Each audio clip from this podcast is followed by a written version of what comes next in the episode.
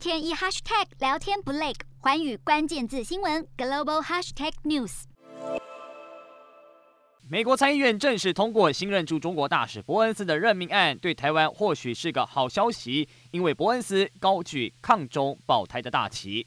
其实，川普任内的大使布兰斯泰对中国就多有批评，最后因为对中国不满愤而请辞。悬缺一年多之后，由伯恩斯接任，预料将延续对中强硬立场，也被学者认为属于偏鹰派的外交官。而他过去资历就很丰富，在小布希任内就曾任美国国务次卿，还有驻北约代表。克林顿任内则是出任驻希腊大使，精通法语、希腊语、阿拉伯语等语言，不过却不会说中文。基本上，他可能不是一个非常有党派色彩的人，而是他是一个拥护美国国家利益的一个标准的外交官。他会继承拜登政府目前这个既竞争又可能会对抗，也可能合作的这样的一个政策路线。所以他在北京传递到台湾的讯息，或许会让一些人认为美国继续的在所谓的抗中保台。但是，我觉得我们或许。不用想那么多，最重要的就是说，伯恩斯还是在执行美国国家利益相关的一些政策。尽管美中持续对抗，但仍有防范机制。外媒路透社报道，美军研发了一套战略摩擦软体，能够提前四个月预判中方反应。